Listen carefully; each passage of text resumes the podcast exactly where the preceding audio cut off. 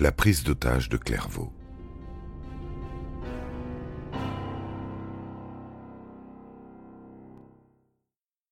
Ne lui en déplaise, une heure et demie de délibération le condamne finalement à la réclusion criminelle à perpétuité. Marie-Antoine écope quant à elle d'une peine de trois ans, déjà effectuée en détention provisoire. Après un passage à Fresnes, en cellule isolée, Claude Buffet atterrit à Clairvaux, décidé à en ressortir au plus tôt. Il embarque dans l'aventure Roger Bontemps, et tous deux planifient tous les détails de leur évasion au cours de l'été 1971. L'accès périlleux à l'infirmerie, les futures revendications adressées par téléphone aux autorités, le meilleur trajet pour rejoindre Bayonne en voiture par les petites routes, à l'abri des carrefours. Son plan sera même un jour découvert par le surveillant chef de sa cellule. Buffet lui laisse croire que l'itinéraire tracé est destiné à son épouse, dans l'objet d'une prochaine visite, et récupère ses notes sans encombre. On suppose, à tort, qu'acquérir des armes en pleine maison centrale relèverait du casse-tête. Bontemps achète simplement un opinel, en vente libre à la cantine.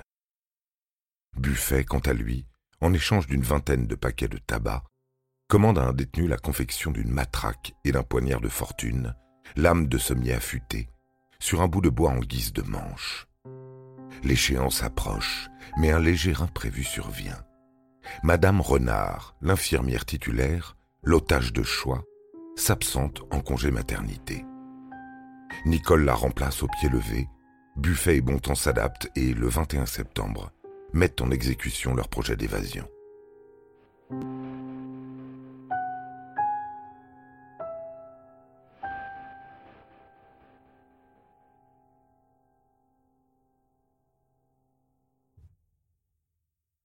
À vingt heures, au terme d'une interminable journée faite de négociations sourdes, un accord est trouvé. Celui de laisser la nuit s'écouler, de reprendre les pourparlers au petit matin. À Paris, René Pléven, garde des Sceaux, ministre de la Justice et donc responsable de l'administration pénitentiaire, téléphone à Charles Pellegrini, commissaire du SRPJ de Reims, à la coordination sur place des opérations et le questionne sur les chances de sauver les otages en cas d'intervention. Elles sont minces, répond-il, mais non nulles, entre 10 et 15% si tant est qu'un pourcentage signifie grand-chose. M. Pleven s'entretient ensuite avec le directeur de l'administration et, en dépit de la promesse faite au mutin, donne son feu vert. Les marges de manœuvre sont minces, chaque possibilité envisagée semble finir dans un bain de sang livrer des armes factices aux détenus, qui, pas dupes, ex-militaires, s'empresseraient de les essayer, ou bien poster des tireurs d'élite sur les toits, incapables de toucher simultanément leurs cibles à travers les fenêtres occultées, ou encore balancer grenades lacrymogènes ou gaz incapacitants, et croiser les doigts.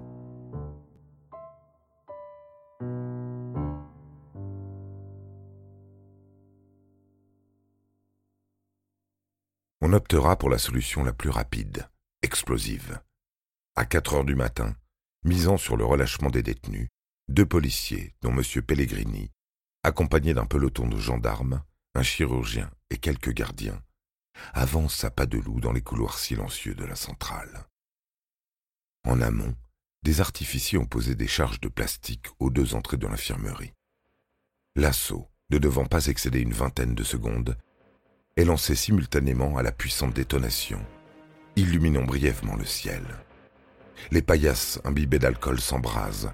Fumées épaisses et chutes de gravats entravent la progression de l'équipe, qui perd une trentaine de secondes, cruciales. Elle finit par se frayer un passage derrière une lance à incendie, braquée contre Claude Buffet et Roger Bontemps. Parmi les otages, seul le détenu infirmier tient encore debout. Guy Girardot est déjà mort, égorgé, semble-t-il, juste avant la percée. Nicole Comte vient d'être frappée à deux reprises par un couteau. Elle gît sur un matelas et ne survivra pas, malgré les premiers secours prodigués.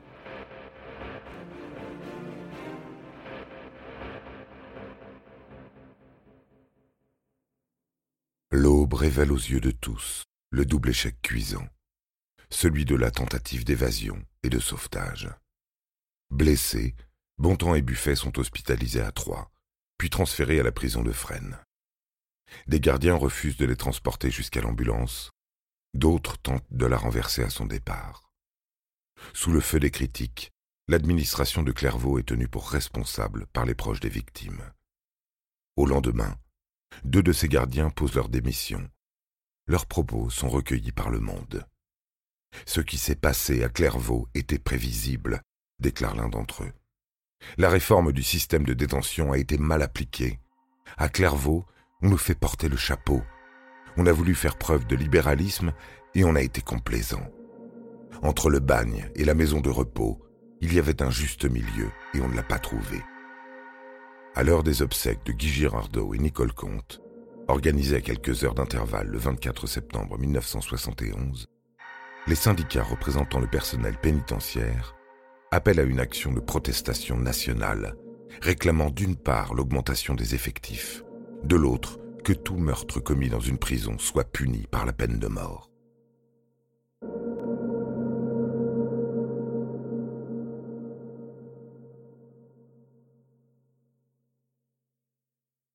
Cette haine continue de croître au cours de l'instruction de Roger Bontemps et Claude Buffet, inculpés pour séquestration d'otages avec violence, assassinat et participation à l'assassinat de ces otages.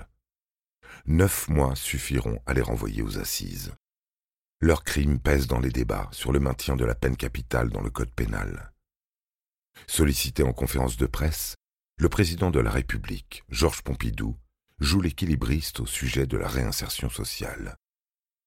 Je vais vous raconter un fait divers, dit-il.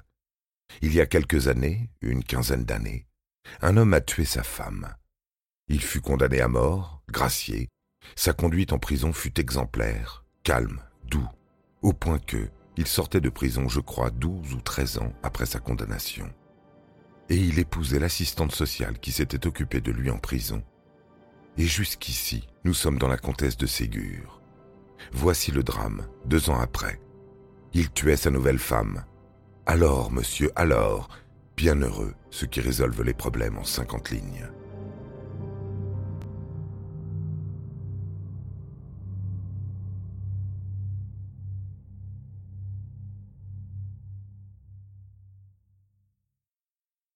Qu'en sera-t-il du sort réservé à Claude Buffet et Roger Bontemps? Le 26 juin 1972, le palais de justice flambant neuf de Troyes accueillent leur procès tant attendu.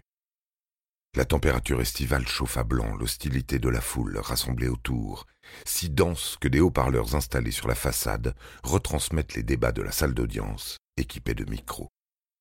S'élève la voix si singulière de Buffet, capable de hurler sans prévenir une fin de phrase, avant de reprendre la suivante d'un ton plus posé. En contraste, celle de Bontemps, bafouillante, hasardeuse, suggère leur relation, malsaine, dominant-dominé.